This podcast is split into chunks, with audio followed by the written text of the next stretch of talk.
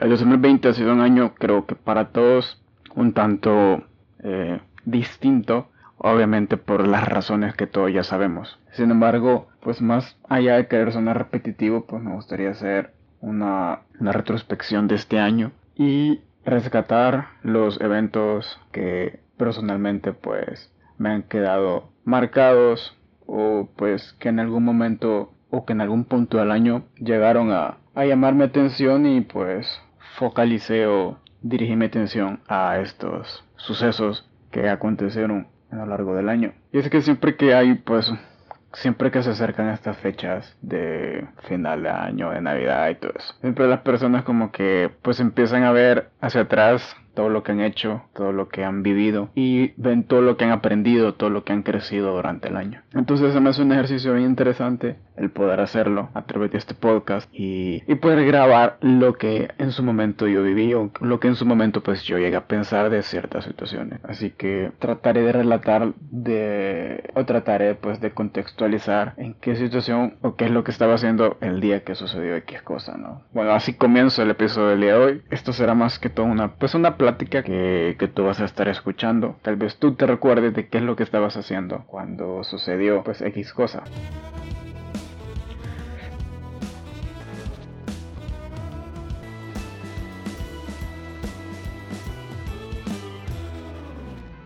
Me gustaría eh, empezar por el final y recordar un poco cómo fue mi final de año del 31 de diciembre del año 2019. Pues siempre para final de año tenemos la costumbre como familia ¿no? de reunirnos en la casa de, de, la abuela. Ahí nos reunimos los primos, los hermanos, los tíos, padres, todos, prácticamente toda la familia. Nos reunimos en la casa de la abuela y pues hacemos cosas típicas de final de año, eh, reventar pólvora, comer, escuchar música, platicar, reír, estar ahí reunidos y tener pues un momento ameno. Desde el 31 de diciembre del año pasado fue un 31 pues bastante normal, bastante típico. Me acuerdo que fui a comprar pólvora con mis primos a un redondel que está por un centro comercial cerca de donde queda la casa de mi abuela. Pasamos comprando pólvora en la noche. Luego llegamos a casa, comimos todo. No me acuerdo qué fue lo que comimos, la verdad, sinceramente. No, no sé, no me acuerdo. Supongo que haber sido pollo o algo así. Luego reventamos pólvora, esperamos que si serán las 12, nos dimos los abrazos. Y así terminó mi año 2019, que fue un buen año, supongo. Conocí un par de personas agradables y ya está, lo típico. Y comienza el año, comienza el año 2020 con sueños, con metas, con pues con objetivos, con las ganas, ¿no? Como se empieza cualquier año. Eh, lleno de sueños, lleno de ilusiones, lleno de cosas por hacer. Y la primera noticia que llega, o que se hace medio sonada en redes sociales, pues viene desde Pasadena, donde se realiza cada año el desfile de las rosas, torneo de desfile de las rosas, algo así. Lo relevante no es o no fue este desfile, sino que lo que sucedió en el desfile. Y es que, pues en este desfile de las rosas llegan distintas bandas musicales de muchos países, incluyendo El Salvador. Y lo que sucedió fue de que uno de estos integrantes de la banda, pues fue... Eh, no, no lo quisieron integrar a, a que fuera partícipe del desfile de las rosas. Entonces esta persona que se llamaba Andy, que se llama Andy, pues empezó a denunciar por redes sociales que lo sacaron de la banda, que, que no lo dejaron tocar, que pues prácticamente lo votaron, ¿no? Lo echaron. Entonces viene este chero Andy y sube un video a Facebook denunciando a pues no sé si no sé si a sus compañeros pero a los, a los a los líderes de la banda El Salvador de la injusticia que se estaba llevando a cabo. Entonces eso armó un revuelo total. Empezaron las personas a compartir el video empezaron los comentarios empezaron empezó los los hashtags los todos somos Andy y todo era Andy Andy Andy que hasta llegó al punto de que ya la noticia fue tan resonada en, en nuestro país que, que, que empezó a aburrir no y que empezó a hartar y que ya todos a... Era como una relación amor-odio, Andy. Unos estaban de acuerdo de que qué mala onda, pobre Andy, qué injusticia, qué malos los organizadores de, de, la banda, cómo pueden hacerle eso, qué indignante. Tomando en cuenta, ¿no? Que pues para estar ahí o para llegar al desfile de las rosas se requiere de mucho esfuerzo, no solo, no solo esfuerzo económico, sino que todo el tiempo, ¿no? O sea, aparte de, del gasto que se toma, es decir, el dinero del vuelo, el dinero de los viáticos, de la comida, el dinero del uniforme, sumándole los meses de trabajo, de dedicación, de ensayos, posiblemente de aguantar hambre, de sacrificar ciertas cosas para pagar cosas que financien el desfile o el evento, ¿no? Para poder ir. Otras personas estaban que en contra de que ya mucho, ya mucha paja, ya mucho. Me meto en Facebook, sale Andy, pongo las noticias, sale Andy. Pero así iniciamos el año, que creo que era un presagio de todo lo que se nos avecinaba, o sea,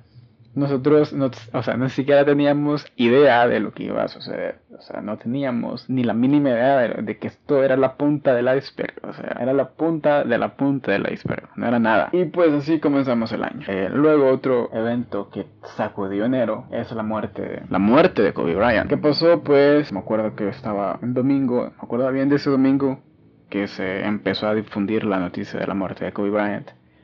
Estaba almorzando con mi familia en casa un domingo, pues un almuerzo, ¿no? Familiar.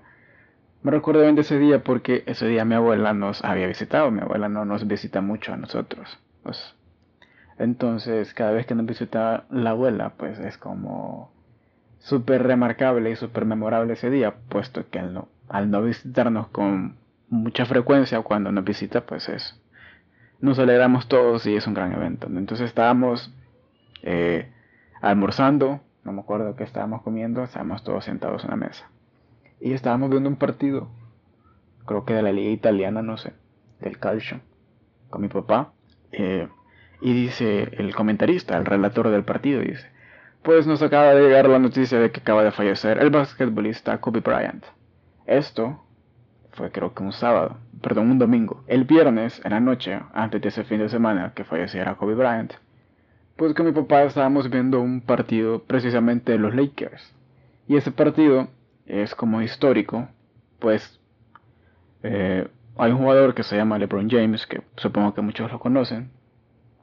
Acababa de ingresar, no sé si al top, o creo que, o sea, había marcado pues un nuevo récord de puntos en la en la tabla histórica de puntajes, él ya estaba en el ranking, en el top. Entonces eso, eso fue lo relevante del partido de los Lakers, o sea, ni siquiera me acuerdo contra quién jugaron. Pero lo importante de ese partido fue que no fue el partido en sí, ni el resultado, sino que LeBron James creo que había superado a no sé qué, no sé, no sé si a Kobe Bryant, no me acuerdo muy bien, y a otros basquetbolistas también. Entonces había hecho como ese revuelo, ¿no? De que LeBron James había logrado algo muy importante con los Lakers. Entonces estábamos viendo ese partido y ya estaban haciendo la comparativa entre LeBron James y Kobe Bryant. Y el domingo pues sale la noticia de que había fallecido Kobe Bryant en un accidente de helicóptero.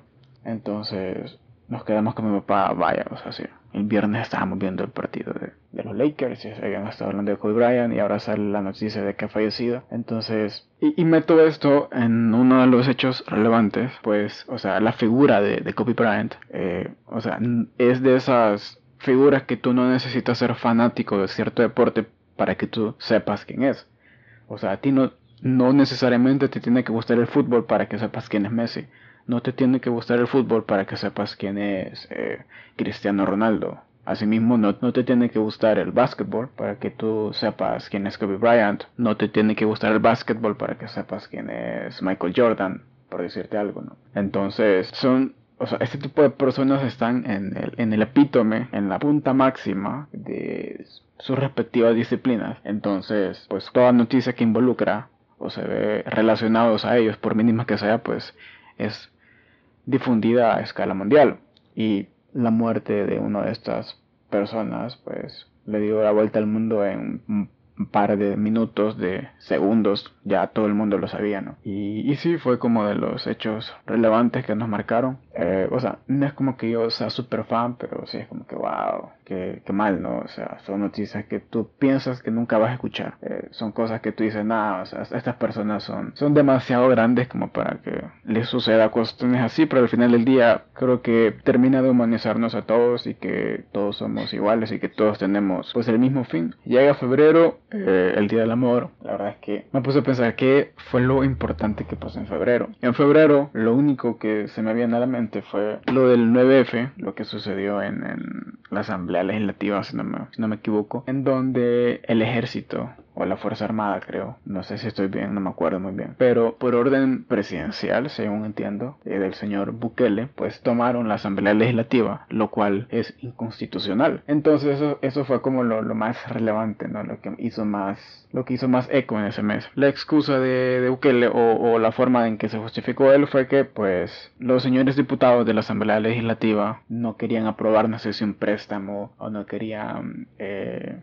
no querían aprobar fondos para financiar el plan control territorial que el presidente o, el gobierno estaba buscando financiar este proyecto con el objetivo de pelear contra la violencia que se vive en, el país. Entonces los diputados no querían aprobar, no sé si ese préstamo o no sé, pero como que estaban bloqueando prácticamente ese dinero. Entonces, en un acto de, presión o medida de presión, pues viene el presidente y toma la asamblea legislativa, se meten los militares en el Salón Azul y esto también le dio vuelta, no sé si al mundo, pero incluso creo que medios internacionales eh, criticaron la, la decisión que tomó el presidente, es decir, no se puede mezclar armas con, lo político, con decisiones políticas. O sea, ya, ya pasamos una guerra, ya venimos de ahí, ya sabemos qué es lo que pasó. No terminó bien, muchas personas, miles de personas inocentes murieron. Entonces, la verdad es que sí fue una, una medida bien criticada, bien polémica de, del entorno político. Yo no soy quien para decir si eso estuvo bien o si estuvo mal. Son cosas que van a quedar pues en la hemeroteca. Llega marzo, que es como el mes que más cosas hubo, el mes que más nos marcó a todos, supongo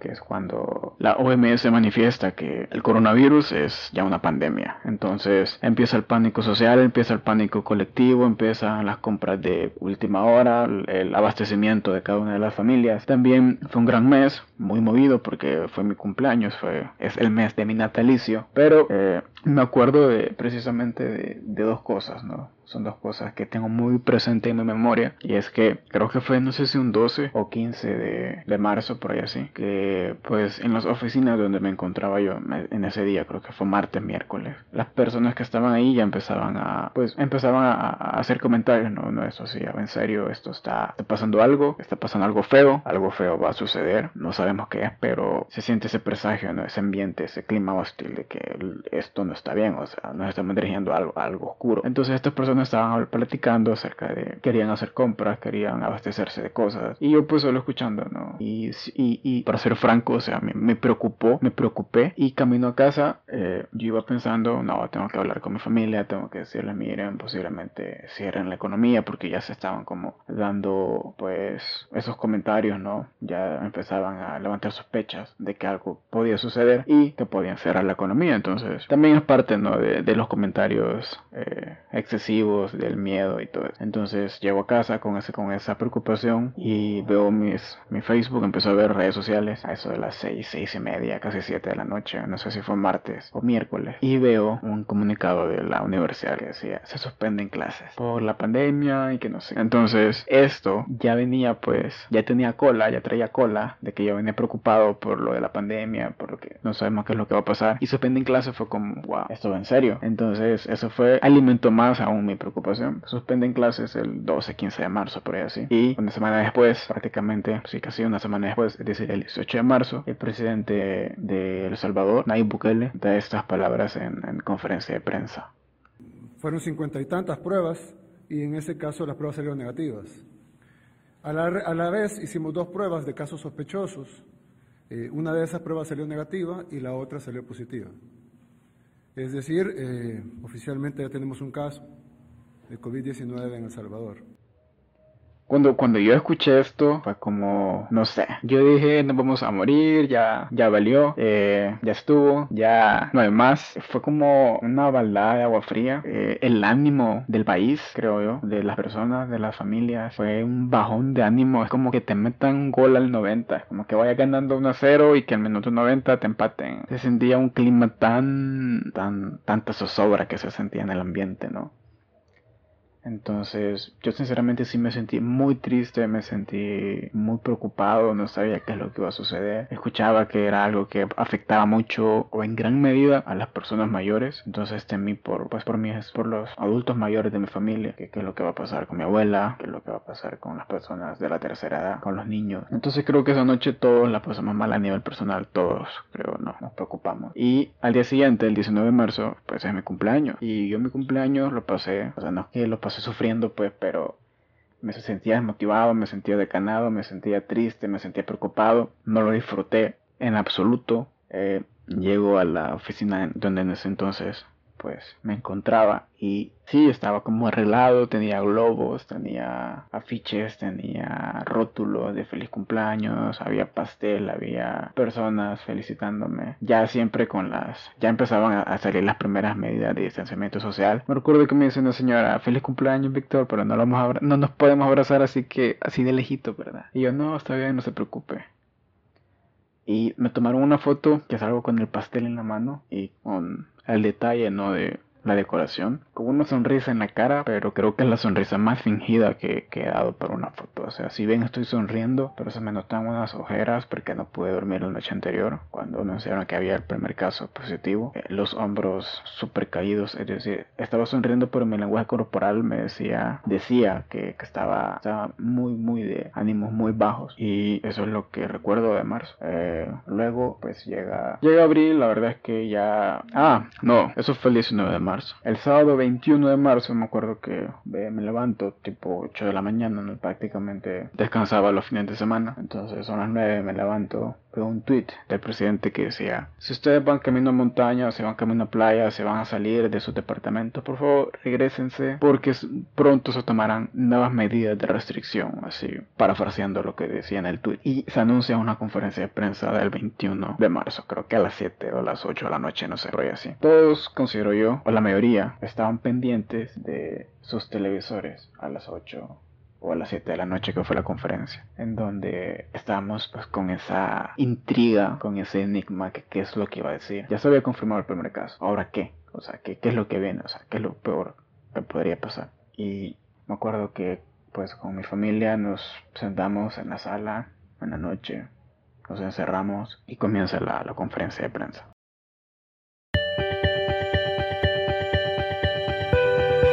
Transmite el gobierno de El Salvador.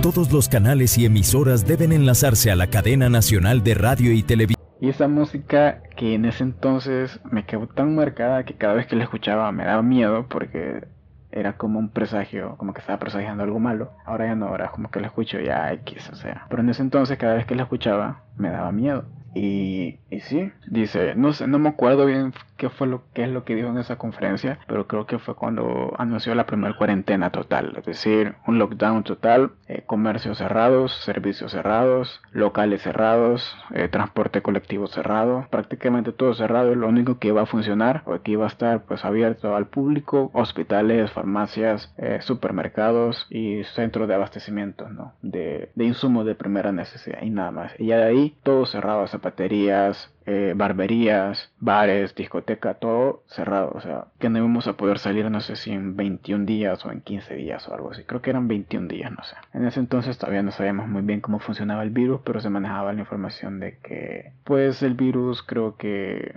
se, se gestaba 15 días, luego de 15 días empezaban a surgir síntomas. Entonces, me acuerdo que, que viene mi hermana le habla por llamada a mi mamá. Y empezó a llorar y le empezó a decir, mamá, eh, no te voy a ver por tanto tiempo. Y entonces eso es como que tampoco ayudó mucho a mi estabilidad emocional. Obviamente yo no dije nada en frente de mi mamá porque no quería que ella me viera, que yo me había puesto sensible, ¿no? No por un asunto de, machista que diga, no, yo no lloro, sino que tampoco pues iba a estar eh, ayudándole a, a, a su estabilidad emocional. Entonces yo necesitaba verme bien, necesitaba verme fuerte en ese momento, pues para no contagiar de más miedo a, personas que se puedan que puedan hacer a mi alrededor. Entonces, ajá, eso fue lo que pasó en marzo, un mes bastante, pues, bastante épico, bastante distinto. Ojalá el marzo de 2021 sea un buen marzo. Ya tengo como tres eh, años en los que no puedo celebrar, en los que no puedo celebrar bien mi cumpleaños por una u otra razón. Ojalá que este 2021 que venga sea un buen mes. Por favor, vida, ya me merezco uno. O sea, ya son tres meses, tres años de no poder celebrar bien, con una muy buena felicidad mi cumple, pero, pero bueno, eso, eso es otro tema. En abril ya estábamos todos en cuarentena, creo, ¿no? Creo que ya ahí es donde empezaban a salir los chistes de el encargado de compras, de los DUIs, de que solo una persona por familia, ya, o sea, un, un desmadre total, la verdad. Este año ha sido un desmadre. Eh, también será la noticia de que Joe Biden es rival de Trump para la, presidente, para la presidencia de los Estados Unidos. La caída del petróleo fue en, en, en abril, si no me equivoco. Es decir, el, el, barril del petróleo bajó extremadamente a, a, precios históricos. Eso fue otro boom. En mayo, ¿qué fue lo que pasó en mayo? Ah, George Floyd. Creo que fue George, lo de George Floyd. Que un policía mató a, a, un afroamericano. Le puso la rodilla literalmente en, la, en el cuello y lo mató. Y a partir de ahí pues empezaron a, a surgir movimientos ¿no? como el Black Lives Matter las protestas en Washington, todos los movimientos sociales, deportistas, artistas, todo el mundo eh, denunciando, levantando la voz en contra de, de, la, de la excesiva violencia y del abuso de autoridad de parte de la policía estadounidense contra personas de color, todas las protestas, eh, las críticas a Trump y, todo, eso, todo eso, o sea, es que este año ha sido un vertedero de, de un montón de cosas. Eso en Estados Unidos, en El Salvador no era la excepción. Pero en El Salvador, nuestro país, lo que sucedía pues era más que todo pues problemas no de índole social, más bien de índole natural. Porque también en mayo, 31 de mayo, 30, 31, por ahí así, a finales ya, eh, pasó la tormenta Amanda, que creo que no sé si fue huracán. Me acuerdo de esa noche, estaba todavía pues en cuarentena no salía aún. Eh, habíamos ya recuperado las clases, estábamos en clases en línea ya. Era el boom de los TikTokers también. De todos habían hecho TikTokers, bueno, no todos, la mayoría habían empezado a hacer TikToks, habían empezado a hacer YouTubers, habían empezado a hacer podcast. Creo que yo empecé un poco tarde a hacer podcast también, como siempre, de último. Pero, pero sí, en, en, en mayo fue, sucedió lo de, lo de la tormenta Amanda.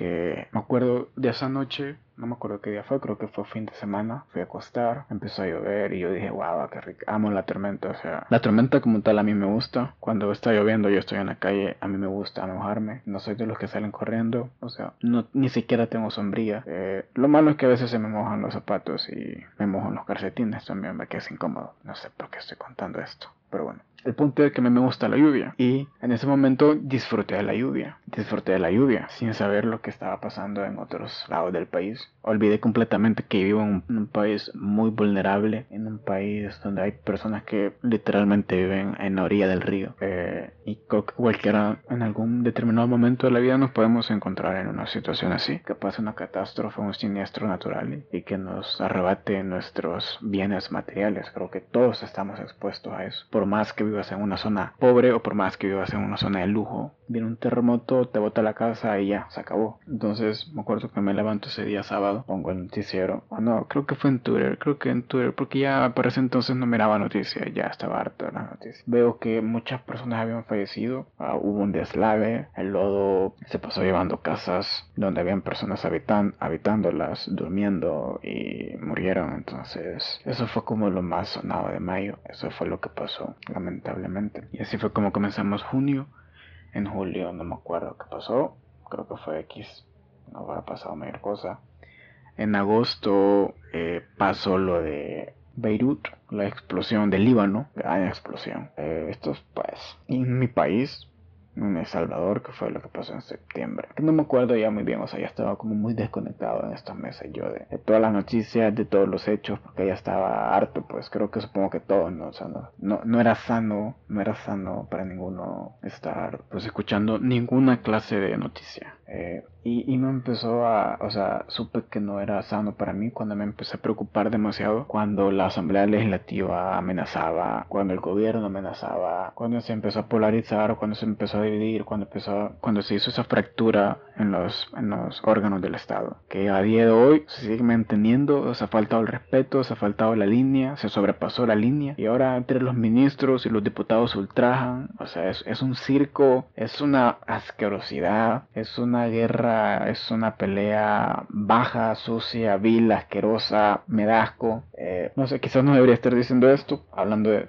temas políticos, no debería estar diciendo, pero es lo que siento, es lo que veo y me da lástima, me da vergüenza que tengamos esa clase de líderes, entre comillas, ¿no? Y sin apuntar el dedo a nadie. Entonces me desconecté, me desconecté completamente de redes sociales, de, de, las noticias. Y eso es lo que me acuerdo que sucedió en agosto, lo de la explosión de Beirut, en septiembre no sé. En octubre, pues Trump salió positivo por COVID. También me acuerdo que, que fueron las protestas de Chile, creo que lograron, no sé si cambiar la constitución o aprobar que se cambiara la constitución.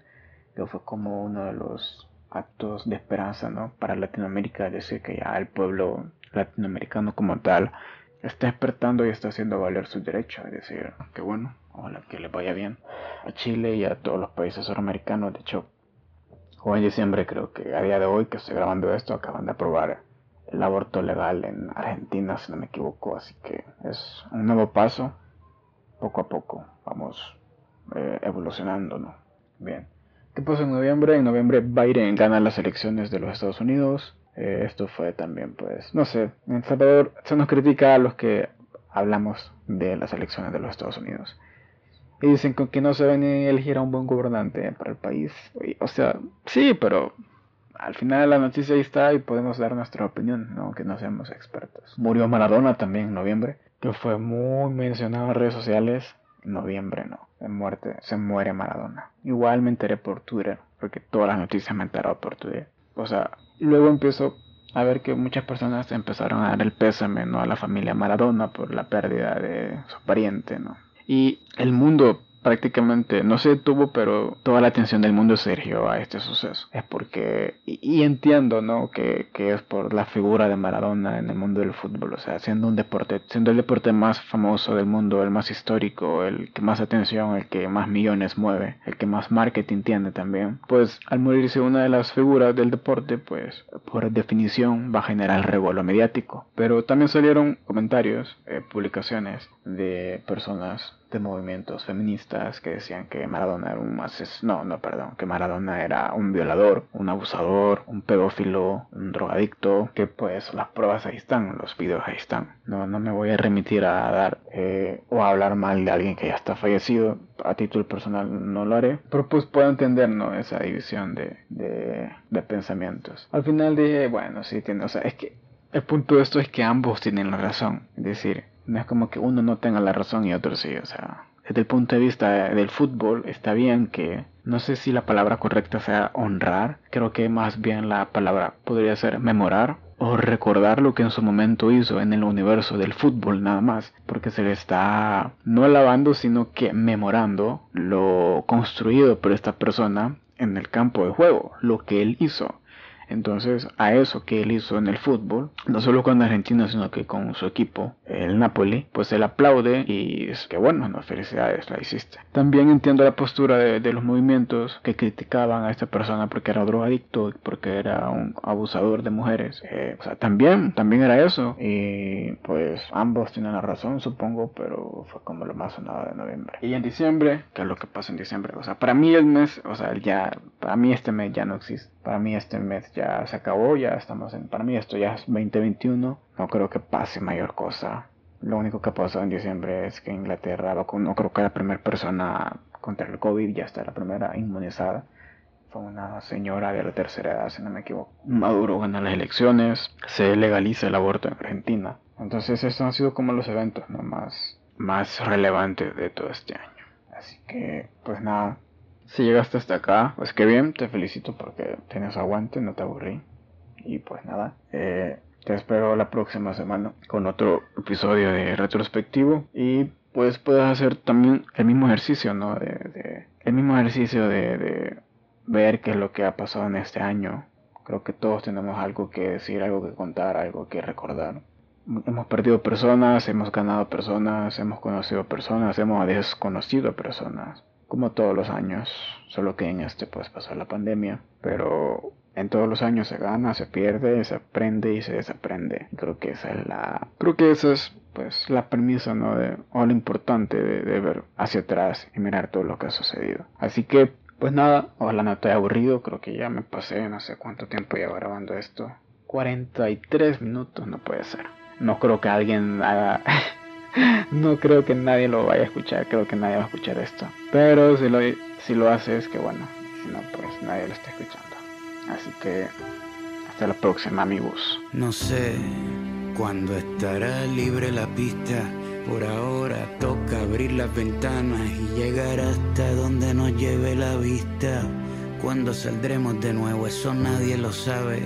Mejor por ahora nos damos un beso. Antes que el mundo se acabe, con tus labios escucho las olas del mar como suenan.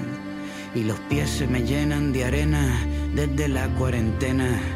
Ni la pandemia más fuerte que anda matando personas me separa de ti. Por eso contigo la distancia social no funciona. Y si estás lejos no importa, porque la luz de la tarde nos une. De cerca o de lejos, tú me subes el sistema inmune. Y si la luna se queda sin noche y las mañanas se quedan sin aves. Mejor, por ahora nos damos un beso antes que el mundo se acabe. Somos solidarios por naturaleza, por eso cuando yo bostezo, tú bostezas.